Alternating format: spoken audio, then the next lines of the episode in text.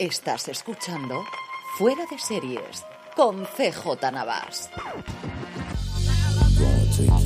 Bienvenidos a Streaming, el programa diario de Fuera de Series en el que un servidor CJ Navas te trae las principales noticias, trailers, estrenos y muchas cosas más del mundo de las series de televisión. Edición del viernes 16 de septiembre, se nos va la semana, pero tenemos mucho contenido, muchos estrenos, bastantes trailers también y como siempre la buena noticia del día. Pero antes de todo eso, permitidme que dé las gracias a nuestro patrocinador de hoy, que es BP. Y es que BP vuelve a tener grandes noticias para todos los conductores. Cuando vayas a repostar tendrás un ahorro de hasta 40 céntimos por litro en la península y Baleares y 35 céntimos por litro en Islas Canarias. Como siempre es una gran ayuda y en BP van un paso más allá porque ahora incluyen una promoción increíble. Regalan mil repostajes al día de 40 euros a todos los que llenemos el depósito con 30 litros o más. Sé que muchos tenéis ya instalada la aplicación gratuita Mi BP en vuestro móvil y que estáis disfrutando de todos estos ahorros, o bien la tarjeta Mi BP, así que seguid haciéndolo. Y aquellos que no, pues corred a vuestro móvil para instalarla en iPhone o Android o solicitad vuestra tarjeta en una de sus estaciones de servicio y si tenéis un un poco de suerte, seguro que, además de los ahorros de hasta 40 céntimos por litro, os puede tocar uno de los mil repostajes de 40 euros que sortean cada día. Empezamos con follow-up. Ayer os comentaba cómo el Wall Street Journal se hacía eco de los rumores de que Paramount Plus podría integrar todo el contenido de Showtime directamente en la plataforma y eliminar la plataforma de streaming de Showtime, no el canal lineal de pago, pero sí la plataforma. Y hoy tenemos unas declaraciones del mandamás, de Bob Buckish, del CEO de Paramount Global, que es como ahora actualmente se llama la compañía, que realmente es una de cal y una de arena, porque por un lado dice que no son más que rumores, es rumores, son rumores, son rumores, y por otro lado que hombre, si no estuviésemos teniendo estas conversaciones, deberían despedirnos a todos. Tiene toda la pinta de que esta consolidación se está haciendo entre bambalinas, que los rumores han saltado por la renegociación de los contratos que haya entre el conglomerado de Paramount Plus barra Showtime y las productoras que tienen a día de hoy el contenido dentro de Showtime, y que esto será cuestión de tiempo que llegue. Y el efecto que podríamos tener aquí en España es que todas las series de Showtime nos puedan llegar cuando de una puñetera vez nos llega aquí Sky Showtime. Ayer también nos comentaba cómo esto podría ser un efecto dominó o un efecto bola de nieve con Hulu y con Disney Plus en Estados Unidos. Pues bien, Bob Chapek ya ha dicho que sí, que, que, además quieren intentar adelantar la compra de Hulu de la parte que todavía no tienen para poder hacer y deshacer a su antojo y hacer en Estados Unidos una única oferta y no como hay ahora de paquetes distintos que tienes que contratar por separado, aunque luego hay una posibilidad de combinarlos y ahorrarte unos dólares. Nosotros esto en España y en el resto del mundo ya se da a día de hoy, ya tenemos ese canal Star dentro de Disney Plus, pero es cierto que esto podría hacer que muchas series, muchas producciones, especialmente las de FX, que ahora nos están llegando con dos, tres meses de retraso, pensando por ejemplo en The Old Man que nos llega este mes, se estrenó en verano en Estados Unidos, luego hablaremos del tráiler de Rami de la tercera temporada, que también tarda mucho más en llegar aquí, o de uno de los fenómenos del verano en Estados Unidos como fue DVR, que todavía no tiene fecha de estreno en España, y que entiendo que si hubiese esta integración total en en Estados Unidos haría que internacionalmente nos llegasen antes, de lo cual nos alegraríamos, yo el primero, bastante.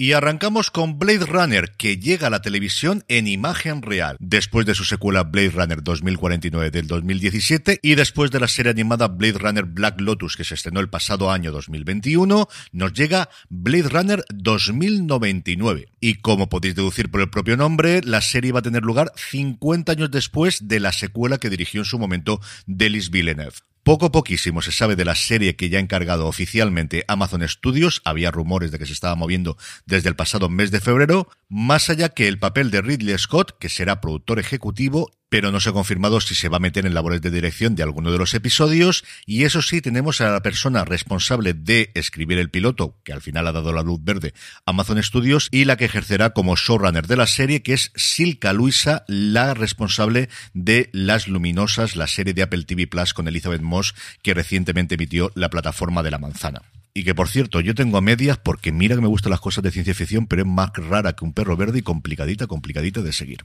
De Prime Video saltamos a Netflix y tenemos nueva producción española con dos nombres propios pues tremendamente importantes como son los de Kim Gutiérrez y sobre todo Úrsula Colberó, que volvería así a la plataforma que le dio ese éxito internacional con La Casa de Papel.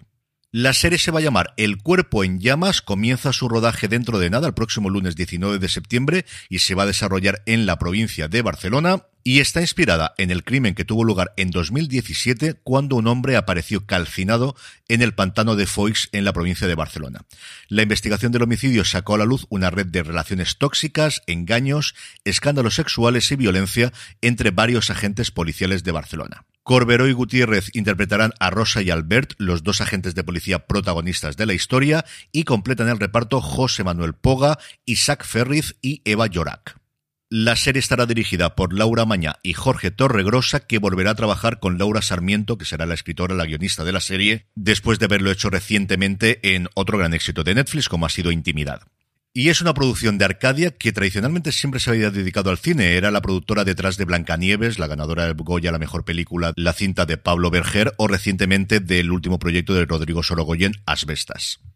En cuanto a trailers, os los decía al principio, Hulu ya ha presentado el tráiler de la tercera temporada de Rami, una de mis series favoritas de los últimos tiempos. El 30 de septiembre se estrena en Estados Unidos. Aquí nos va a tocar esperar para seguir viendo las andanzas y desventuras de Rami y del resto del elenco que es, pues, sencillamente maravilloso. Por otro lado, HBO ha presentado el de la segunda temporada de Avenue 5, que sí, que sigue existiendo la serie, una comedia que desde luego no cumplió en su primera temporada las expectativas pues altísimas y quizás inalcanzables que tenía siendo la nueva producción de Armando Iannucci después de VIP y la vuelta de Hugh Laurie al papel principal de una serie después de House. A mí hubo momentos que me gustó, también por la combinación con ciencia ficción, pero es cierto que pues eso, estaba quizá el listón demasiado alto y luego comentaros los trailers de dos documentales de Netflix que me han llamado mucho la atención. El primero de ellos llamado Un viaje al infinito, en el que se explora el concepto de infinito desde el punto de vista matemático, desde el punto de vista del día cotidiano, desde muchísimos puntos de vista. Me ha parecido una idea apasionante. Yo siempre recuerdo la primera vez que en matemáticas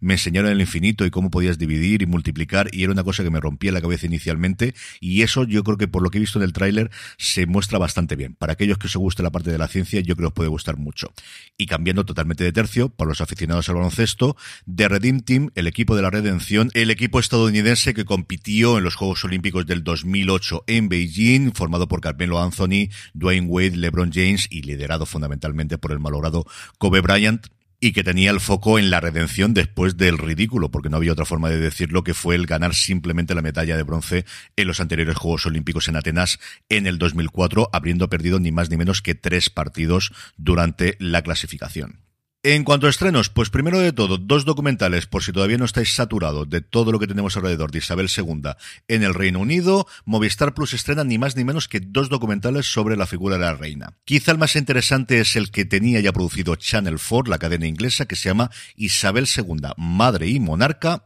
aunque quizá puede resultar más entretenido el llamado Isabel II Retratos de una Reina que ha dirigido Roger Michel, el responsable de Notting Hill. Los dos, como os digo, llegan hoy a Movistar Plus y por lo demás tenemos hasta cinco series que se estrenan hoy. En Calle 13 llega la cuarta temporada de La Forense, la serie protagonizada por Serinda Swan. Netflix nos trae tres estrenos, el primero de ellos la segunda temporada de Destino, la saga Winx y luego dos nuevas series. Por un lado, Los Valientes, una diosa reencarnada en una joven humana, debe aprender a usar sus superpoderes divinos para vengar la muerte de su hermano y proteger a su familia de la destrucción. Y el que es el gran estreno de la plataforma para este fin de semana, que es Santo, una serie de acción rodada entre Brasil y España, que cuenta la historia de Santo, el narcotraficante más buscado del mundo, cuyo rostro nunca ha sido revelado. Por su parte, Prime Video por fin presenta, por fin estrena Un Asunto Privado, la nueva producción de Bambú, protagonizada por Aura Garrido y Jean Reno. Esta historia lo haga Agatha Christie, que nos lleva a la Galicia de los años 40, donde hay un asesino en serie, que el personaje de Aura Garrido, una joven de alta clase, decidirá dar caza con la ayuda de su mayordomo, que es el personaje interpretado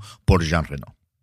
Como todos los viernes, antes de pasar a la buena noticia del día, damos repaso al top 10 de Netflix, que tenía un morbo especial esta semana por ver cuál había sido el efecto de The Crown. Y ya os advierto, spoiler, que no está en el top de España. Sí lo está en el global, en un lugar discreto, no ha llegado ni siquiera al top 5, pero en España no lo está. ¿Quiénes están entonces en el ranking de nuestro país? Pues en el puesto número 10, Manifest, primera temporada, su décima semana ya dentro de la lista. Hasta el 9 ha caído Sandman, que tiene pinta de que va a desaparecer dentro de poco. Y en el 8 se estrena Pokémon Viajes Maestros, que es la primera de las cuatro entradas que vamos a tener en el repaso de hoy.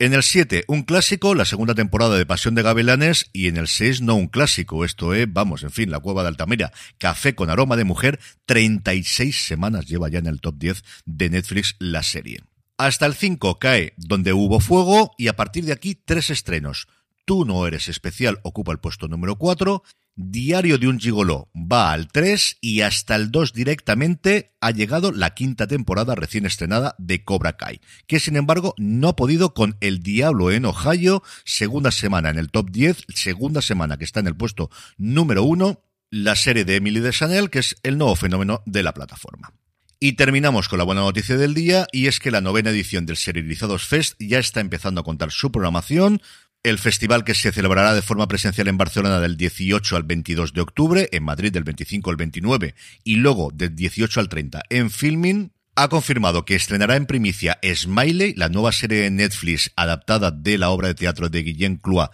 que está protagonizada por Miki Esparvé y Carlos Cuevas, que se podrá ver también fácil, la nueva serie de Movistar Plus con Ana R. Costa, que se va a presentar en San Sebastián este mismo fin de semana, también La Ruta, la serie de A3 Media que estrenará en A3 Player Premium sobre la ruta del bacalao, que contará con hasta siete series internacionales en su sección oficial, que se verá en la Sala Fenómena de Barcelona, incluida Sherwood, uno de los grandes éxitos de este año de la BBC, y luego múltiples homenajes, charlas, podcasts y mesas redondas, de entre las cuales me quedo con el homenaje que se va a realizar a The Shield por el 20 aniversario del estreno de mi serie favorita de todos los tiempos. Las entradas ya las tenéis a la venta para aquellos que os podáis acercar.